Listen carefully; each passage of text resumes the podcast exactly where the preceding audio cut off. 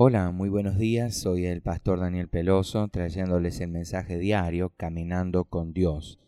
Hoy quiero compartirles la palabra en Romanos capítulo 6, versículo 11. Así también vosotros consideraos muertos al pecado, pero vivos para Dios en Cristo Jesús, Señor nuestro. Cuando Eva aceptó la proposición de Satanás de una mayor independencia de Dios, ¿cree usted que ella tuvo más libertad? La respuesta es obvia. Ella, Adán y toda la humanidad nos convertimos en esclavos del pecado en ese momento. Lo que pareció excelente en el huerto terminó siendo una esclavitud fatal.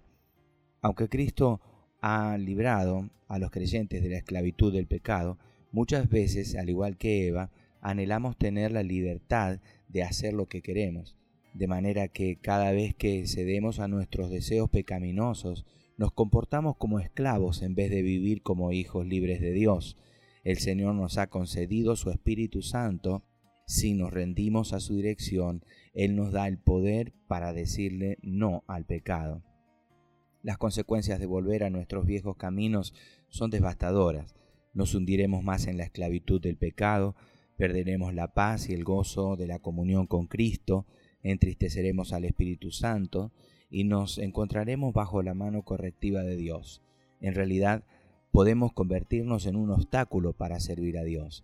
Siempre que usted cae en la hipocresía de vivir como lo hace el mundo, arruina su testimonio. Sus amigos, familiares y compañeros de trabajo le están observando.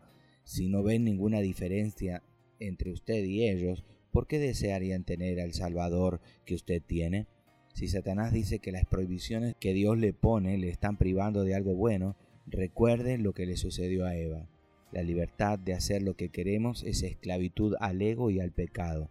Solo cuando vivimos dentro de los límites de Dios podemos experimentar la verdadera libertad.